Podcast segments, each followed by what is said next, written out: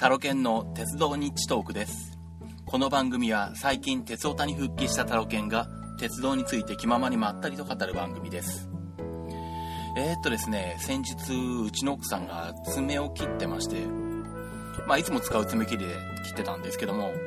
まあ、爪切った後ですねふとその爪切りの上のところをあの見たみたいなんですね。でまあそこにえー、っと青函連絡船って書いてあって北海道観光記念って書いてあって青函連絡船の絵が描いてある爪切りなんですね。でまああのー、長年使ってた爪切りなんですけど改めて見たのは初めてらしくて。でまああの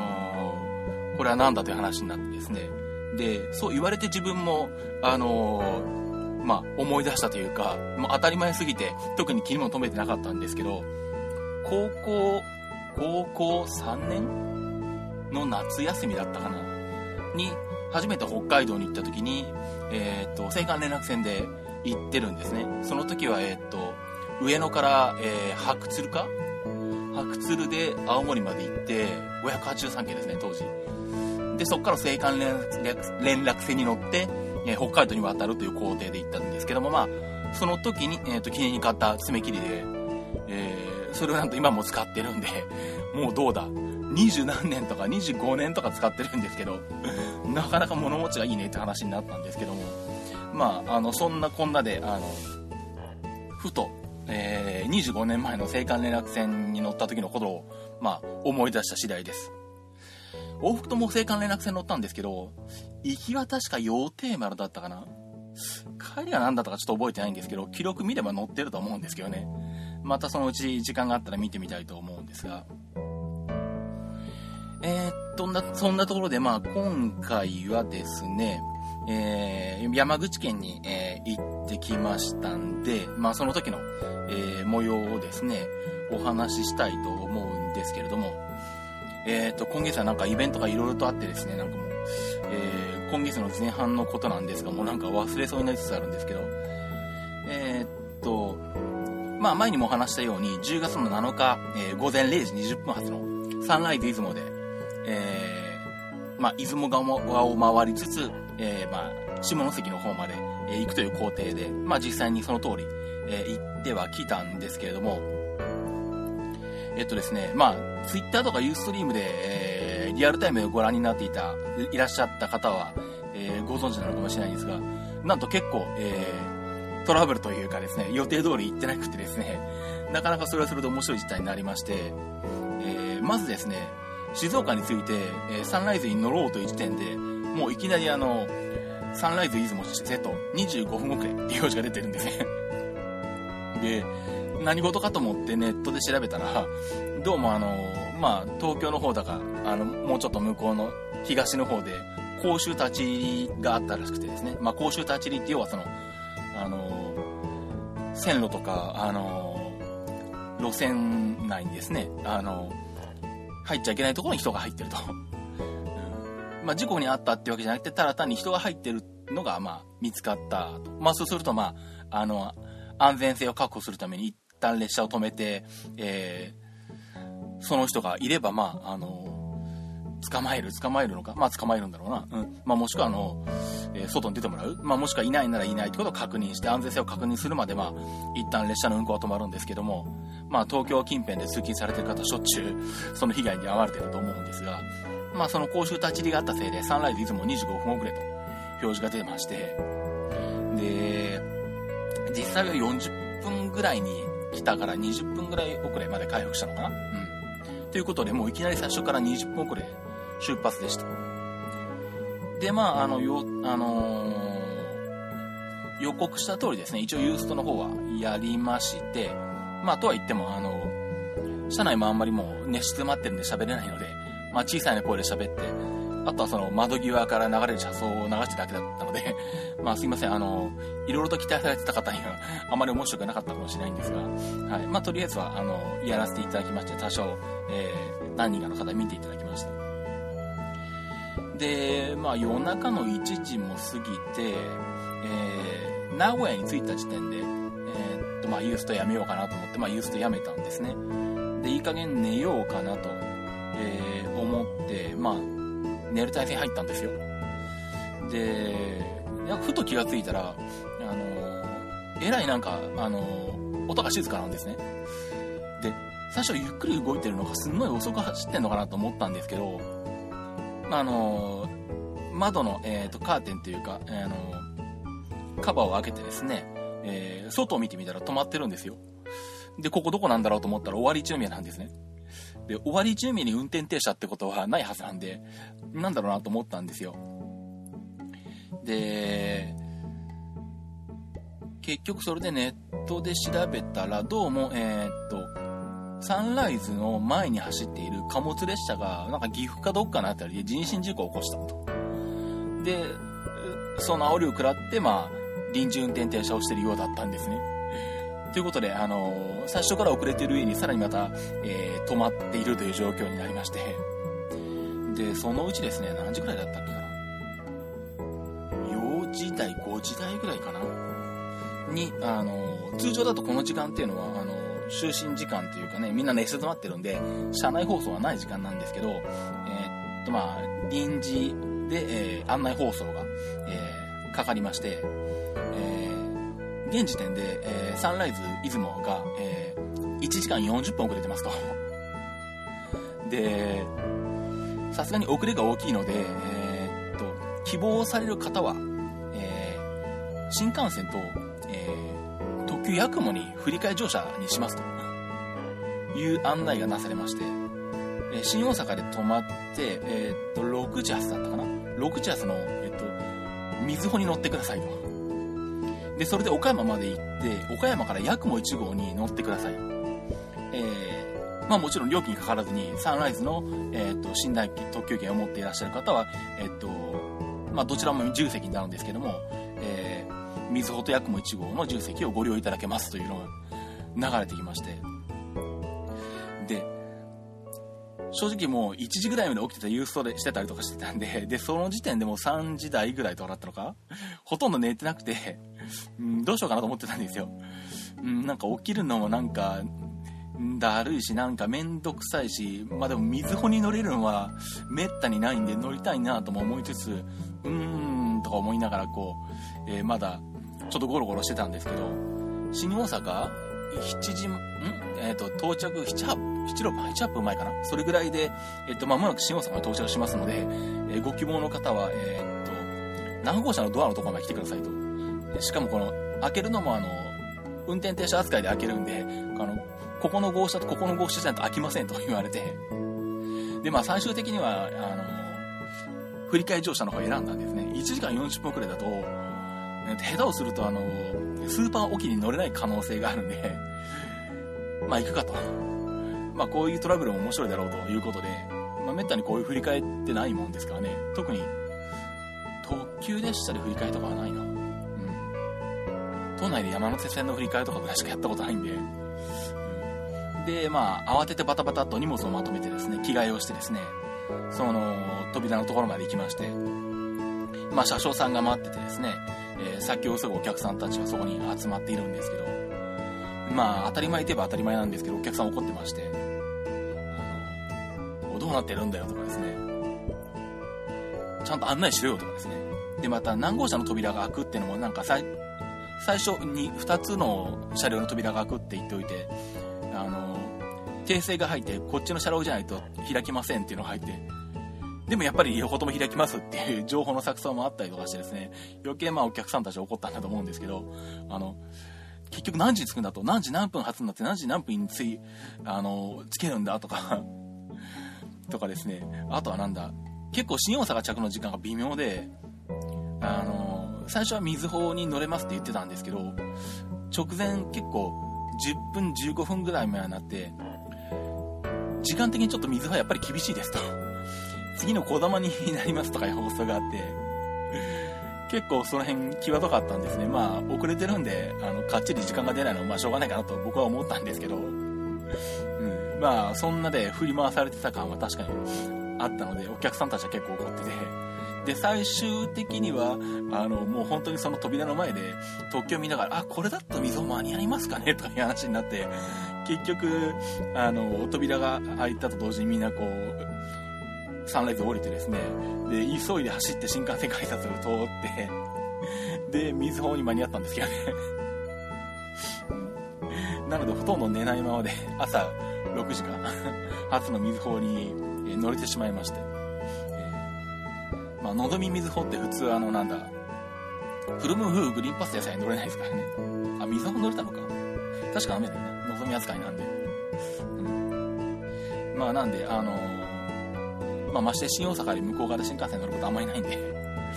あの、これはこれでちょっとまあ、ラッキーかなと思ったんですけど、僕は。で、まあ、それで岡山まで行って、で、岡山で降りて、えー、八雲1号待ち、えー、で、八雲で、えー、出雲市に着いたのが10時10分とかだったかな、確か。で、結果的には、サンライズ出雲が、えっ、と、9時58分に出雲市に着く予定だったんで、まあ、10分遅れぐらいなんで、あのー、時間的にはほぼ変わんない時間に着いたんですけどね。ヤクモももちろん乗ったことがなくて、白尾線も乗ったことがなかったんで、白尾線初乗り環状で、で、ヤクモのと381系なんですよね。あのー、元名古屋人としては、あの、かつての、信濃、かつてってまだあるけど、列車時代あるんですよね。あの、もう信濃で散々見た、あの、初代振り子式の381系、しかも自然振り子ですよね。あの、台車のところにコロがあって、コロに車体が乗っていて、あの自動的に遠心力で、自動的にというか遠心力によって自然にこう、車体が傾くみたいな。まあ、最近の381系は多少その制御してるようで、あの揺れ戻しを抑えたりとかして乗り心地を改善してるみたいなんですけど、あの私があの一番最後に乗ったのは確か高校の修学旅行で長野だった時に乗ったのかな？信濃は。まあ何回か乗ってるんですけど、その頃はまだそんなあの、本当に自然振り子、振り子のコロの上に車体が乗っててゴロゴロ転がるんで、カーブで傾いて、カーブから直線区間に行っても、揺れ戻しがあって反対側にこう、触れるんですね。なんで、えらいこの、左右の揺れが大きくて、結構酔っちゃう人が多かったですね。まあ僕は結構あの、乗り物用しないんで、で、結構あの、車両のつなぎ目の通路から向こうの車両見てると、すごいこう2両の間がすごい角度が変わってて、ぐにゃっと傾いたりとかしてね、なんか見てて面白かったんで結構好きだったんですけど。まあその380機に何年かぶりに乗れたので、ちょっとそれはそれで面白かったですね。はい。まあでもなんだろう、昔の中央線の信濃のイメージと比べると、まあカーブが多いとはいえ、そんなには、なんだろう、まあそのあの振り子の制御のせいかもしれませんけどそんなにカーブとか揺れがきついって印象もなくて、うん、まあ中央線ほどではないのかなと思ったんですけどね。まあ最近の中央線乗ってないんで何とも言えないんですが、まあそんなで、えー、予定とかなり狂いましたし結局そうするとサンライズに乗ったのは静岡から新大阪までだけだったんですけど。もまあそれもまあ面白い えー、一興ということでですねあのそんな工程で出雲市までたどり着きました。で、ただちょっとまあ、あえっと、出雲市に着いたのが結構、ちょっと遅かったのと、さすがに寝てなかったんで、ちょっと疲れて、あのー、一番電鉄は、あの、今回は乗りに行くのやめてしまいまして、すいません、次回に見送りということにしました。え、まあ、この辺ちょっとあの、せっかくメールいただいたりとかして、申し訳なかったんですけど、まあ、あの、全く乗ったことがないわけじゃなかったんで、まあ、また次回ということで、行きたいと思います。で、まあ、駅構内の蕎麦屋とかですね、あの、隣に喫茶店もあったんで、そこでゆっくりして、で、1時間ちょっと待って、1時間半か、待って、スーパーオキに乗って、まあ、その後は予定通り行ったんですが、スーパーオキが2両なんですけど、なかなか乗車率がいいですね。半分が指定席、1両が指定席、1両が自由席。で、この区間は、えー、っと、100キロ以上の自由席特急券は、えー、通常よりも安いっていう特定特急料金が適用されてるんで、えー、重席の方に乗ったんですけどね、指定席に乗るのと510円以上差が出るんで、結構ほぼ満席に近いぐらい乗ってて、で結構意外に降りないんですね。みんなどこまで乗るんかなと思ったんですけど、結構なんだろう、マスダ、まあ私が降りたのはマスダなんですけど、マスダまでも結構そこそこの人が乗ってて、多少土地で降りる人がいてもそれ相当ぐらい乗ってきたりとかするんでほぼ満席に近いぐらいの感じがずっと続いてましたね結構みんななんだろう、山口まで、新山口とかまで乗ってくんでしょうかね。うん、まあ、あのー、出雲市より向こう側は山陰本線も初乗りだったんですけど、なんだろう。途中浜田を通ったんですけど、浜田までって結構遠いですね。あの、まあ、今はなくなっちゃいましたけど、昔のあの、ブルートレイン時代の出雲のうちの1本はここの浜田まで来てたわけなんですけど、よく来てたなっていうね、結構遠いなっていう感じがしましたね。うん、で、まあ、増田からは普通列車に乗り換えて、長門市まで行ったんですけど、増田から先の山陰本線って、めちゃくちゃローカル線っぽいんですよね。で、なんだろう、あの、キハ120だったっけ？なんだっけ？忘れちゃいましたけど、1両のワンマンの車両になったんですけど、まあ乗ってるのはもうほとんど高校生ですね。うん。まあどこのローカル線でもそうですけど。で、すんごい海沿いギリギリのところを走ってて、で、しかも天気も良くて、海がめちゃくちゃ綺麗でしたね。うん。で、まあ普段は、あの太平洋側の海ってのはよく見てるんですけど、やっぱり日本海はまたちょっと一つ趣が違って、うん、あのうん、海の青さとか、あとは何だろう、やっぱりまあ、長門市から先始めると、真っ下から先先の方はかなり田舎の地帯になるんで、うん、あの、自然がいっぱい残っていまして、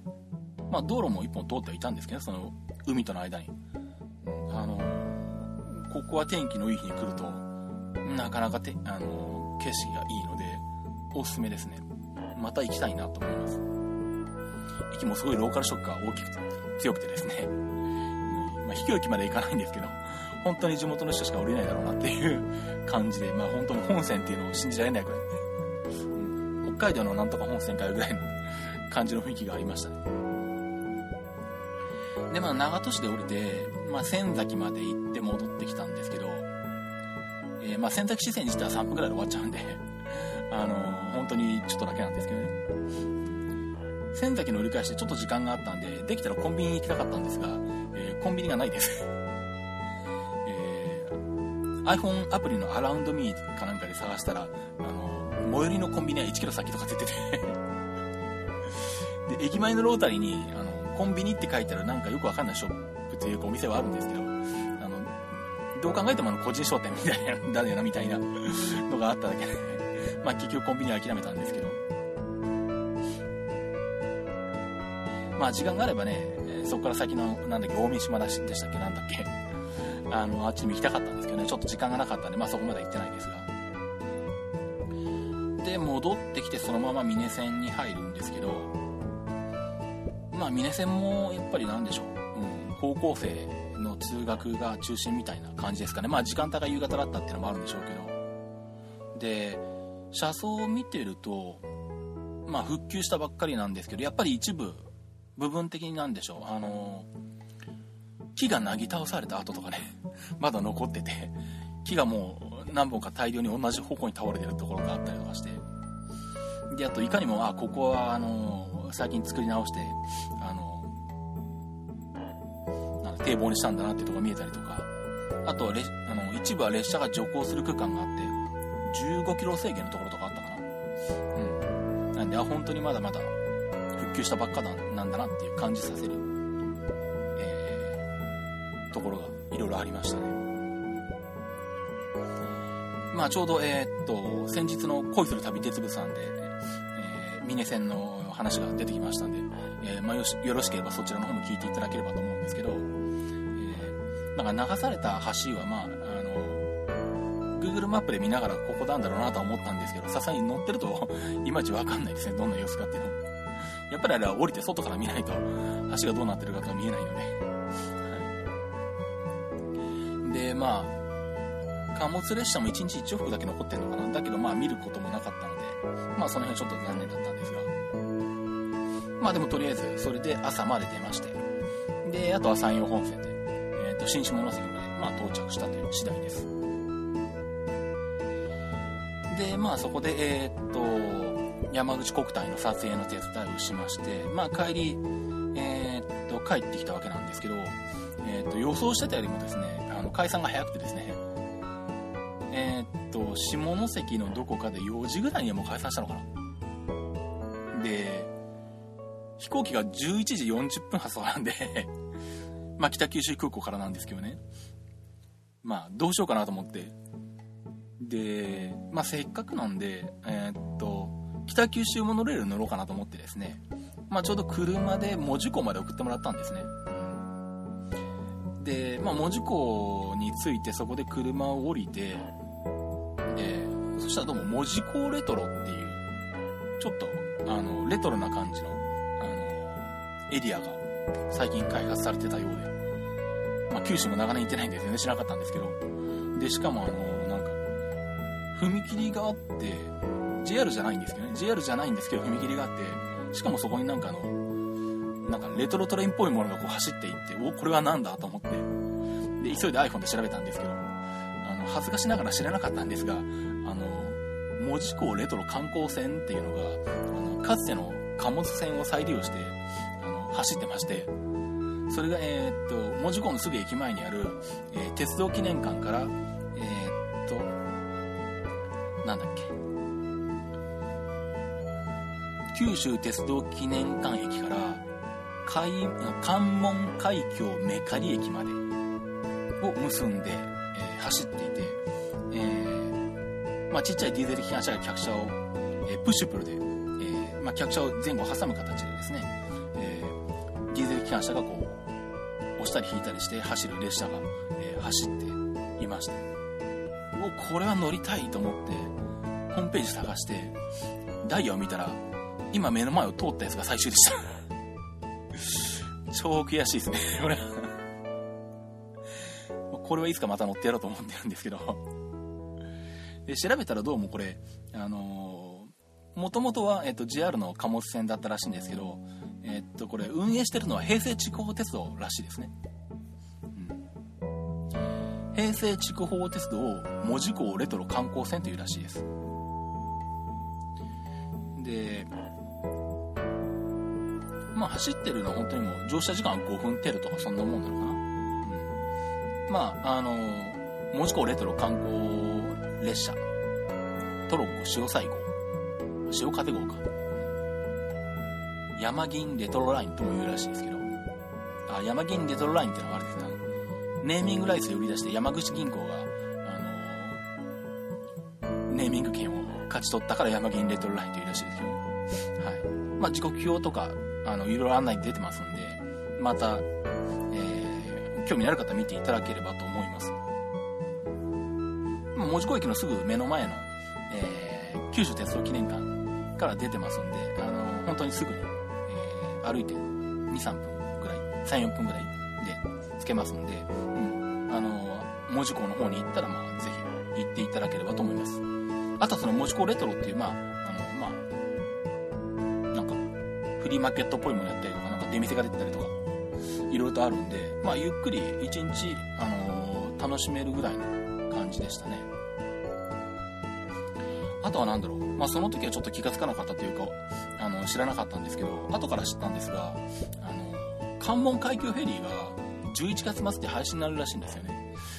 まあ、ちょっと経って帰ってきてからネットで見て知ったんですけど、ああ、そうなのかと思って、ちょっとこれ関門海峡フェリー乗りたかったなと思ったりしたんですね。乗ればよかったなと思ったんですけどね。うん。関門海峡は、まあ、とね、鉄道で、まあ、通ったことはあって、まあ今回車で送ってもらったんで初めて、初めてじゃないか。一番最初に九州に行った時に、えー、っと、夜行高速バスのムーンライトで通ってるから、記憶はないけど、一応車でも通ってるのかな。まあ、わかんないですねト。ンネルで通ってんのか、橋で通ってんのかわかんないんですけど、その時。で、まあ、今回は車で送ったんで、あの、まあ、その時はトンネルを通ったの車と鉄道でトンネルは通ってるんですが、あの、船で渡ったことなかったんで、うん、まあ、ちょっと後から、ね、今から考えると乗ればよかったかなと思ってたりするんですけどね。はい、で、まあ、その後、門司港からまあ電車に乗って、小倉まで行って、で、まあもう結構暗くなってたんですけど、まあ、通常だとまあ夜暗い時間帯だと乗り潰しはあんまりしないんですが、まあ都市部を走るモノレールだと、まあいいかなというか、まあ結構なんでしょう、あの街並みが明かりとかで見えたりするんで、これはこれで一つ趣があっていいかなと思って、えー、北九州高速鉄道ですね、えー、北九州モノレール乗ってきまして、まあこれ終点まで往復してきました。あ、で、そうそう、面白かったというか、気がついたのがですね、えー、っと、小倉から、次の日なんだっけ、ペディアで調べると、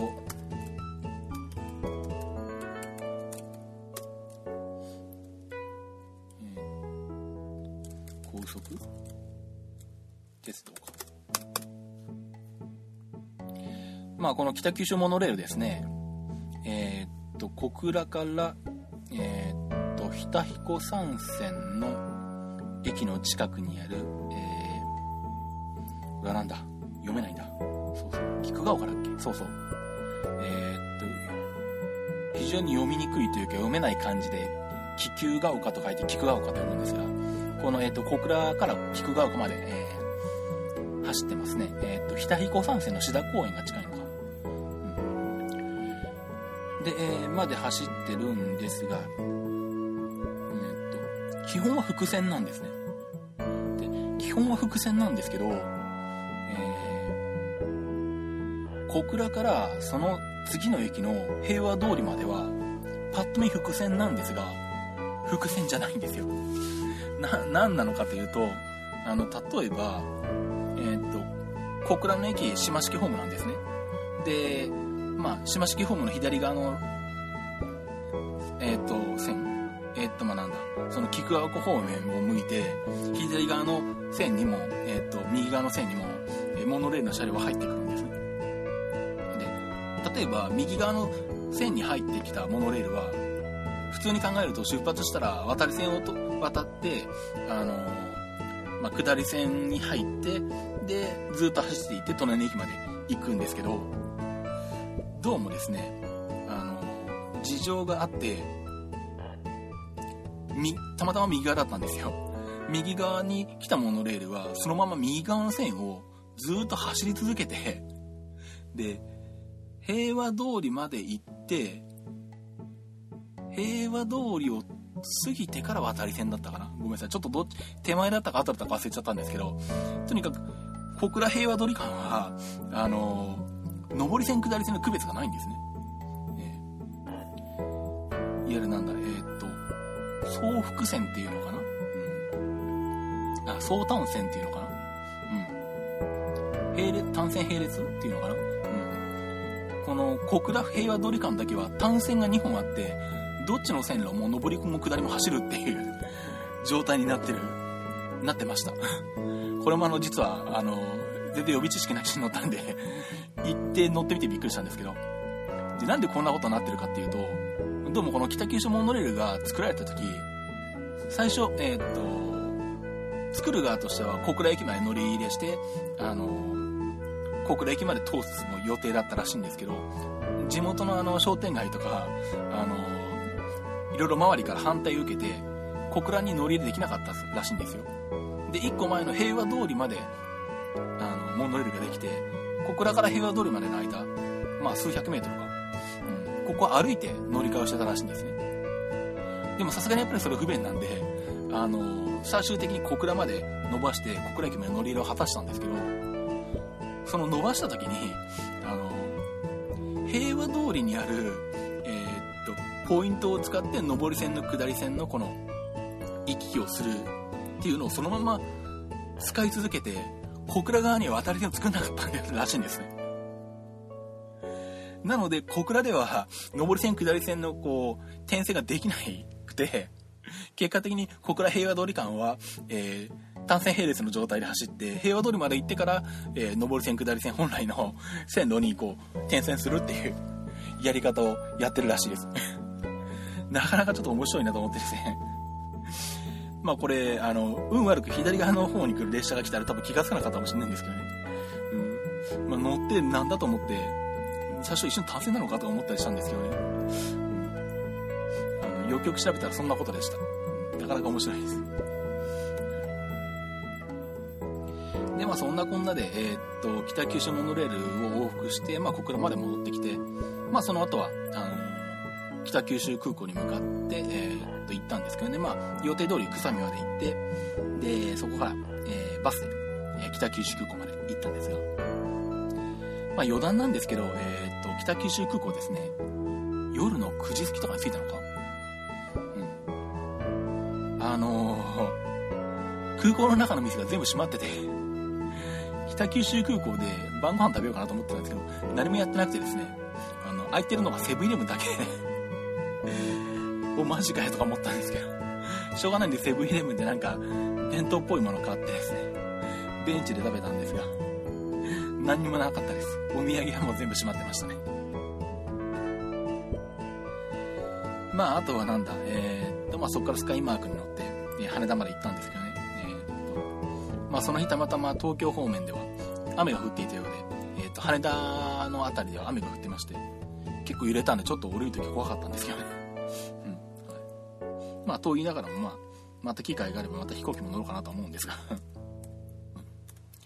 ということで、まあ、えー、そんなこんなで、えー、行ってきました。えっ、と、山口、えー、および、えー、北九州一部のお話でした。えー、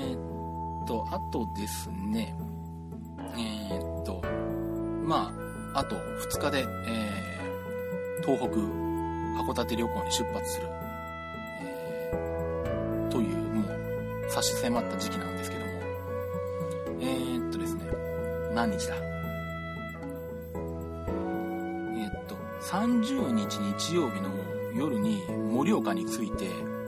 え、っと、まあそこで、おそらく、わんこそば食べるんですけど、まあ、そこでひょっとしたらですね、えー、わんこそばユーストをやるかもしんないです。なんだそれって話なんですけど。まあ、要は、あの、私がわんこそばをどんだけ食べれるかをユーストで生中継できたらなと思ってるんですけど、鉄道に関係ないんですけど、全然。ただ単に昔からわんこそば食べたいなと思ってただけなんですけど。ただまあ、お店の許可が得られるかどうかわかんないんで、できなかったらごめんなさい。できそうでしたら、あの、またツイッターで、あの、できます、できませんとか、あの、まあ、ちょっと直前になっちゃうかもしれないですけどね、その場で聞いてとかっていう格好になるかもしれない、可能性が高いんで、その場でやっとダメですとか、できますとかって出るかもしれない。で、いきなり始まるかもしれないんですが、やるとしたら、えっと、30日日曜日の、えー、っと、予定通りとしたら、まあどうだろう、7時台とか8時台とか、それぐらいかな、夜の。になると思います、多分。まあ多分あの、旅行中ツイッターで今どこどこなうとか、あの、しょっちゅう書くとは思うんで、まあその辺足取り見ていていただければ、具体的に今どこにいるんだなとか、もう分かると思うんですけどね。はい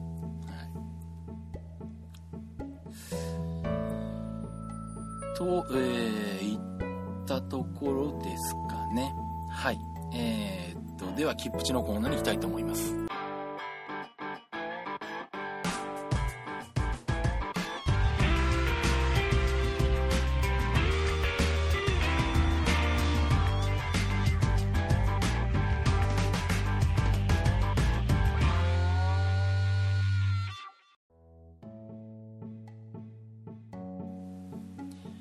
切符の知識切符値です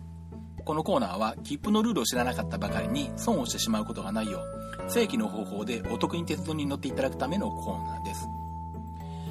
えっ、とですね、えー、今回はですね、コーナーですと言っておきながら、実は、えっ、と、ネタをちょっと用意する時間がありませんで、えー、軽く、えー、お話しして、えー、お茶を濁したいと思います。えっ、と、まずですね、先週の、え話の中で、えー、っと、私が間違えてまして、その訂正です。えー、っと、散々ですね、えー、っと、運賃の話のところで、静岡市内初って言ってたんですけど、静岡市内なんてものありません。すいません。何をボケてたんだろう。はい。名古屋は名古屋市内があるんですけど、静岡はそんなないですね。はい。で、あとですね、前回の、あの北海道、四国、九州の3島とまたがる運賃計算の話をして、その例として、まあ、今回の、あの、静岡発、えー、神田までの、えー、普通片道切符の、えー、金額を例にとって話をしてたんですけど、すいません、あれが間違ってまして。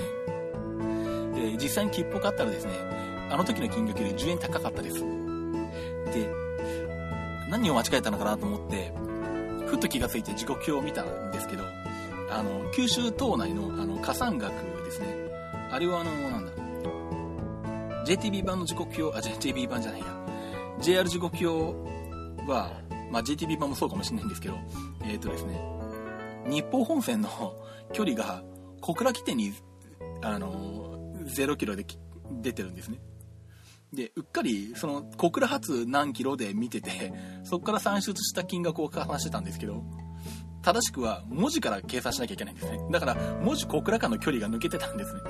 それで、あの、加算額が、あの、1ランク違ってて、それで10円違ってたっていうのが、えー、まあ、の、答えだったんですけど、はい。ということで、えー、気をつけましょうと言いうのは私も間違ってましたというお話でした。はい。えー、皆さんの時刻表で運賃計算するときには、あの、どこどこの駅からっていうのを気をつけていただければと思います。ということで、えーと、今回はお茶を濁したキップチのコーナーでした。ではエンディングに行きたいと思います。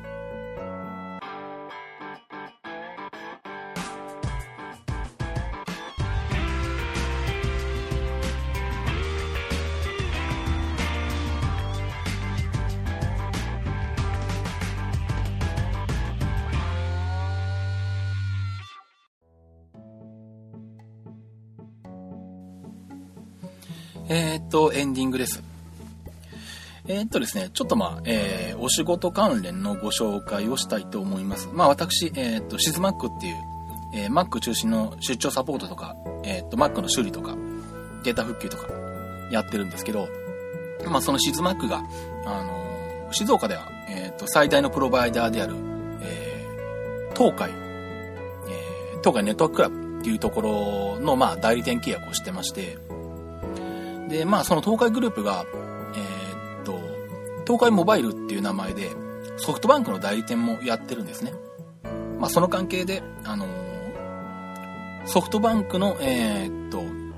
携帯の、えー、っと、機種変とか新規契約を、まあ、紹介できるっていう立場にあるんですけど、え、っと、まあ、えー、まあ、私の、え、っと、手元に紹介カード、まあ、ご制約プレゼントカードだったかな、正しくは。うん。まあ、要は、あの、私、シズマックからの、えー、っと、紹介状を持って、えー、っと、東海モバイル、東海がやっているソフトバンクのショップに行っていただいて、そこで、えー、っと、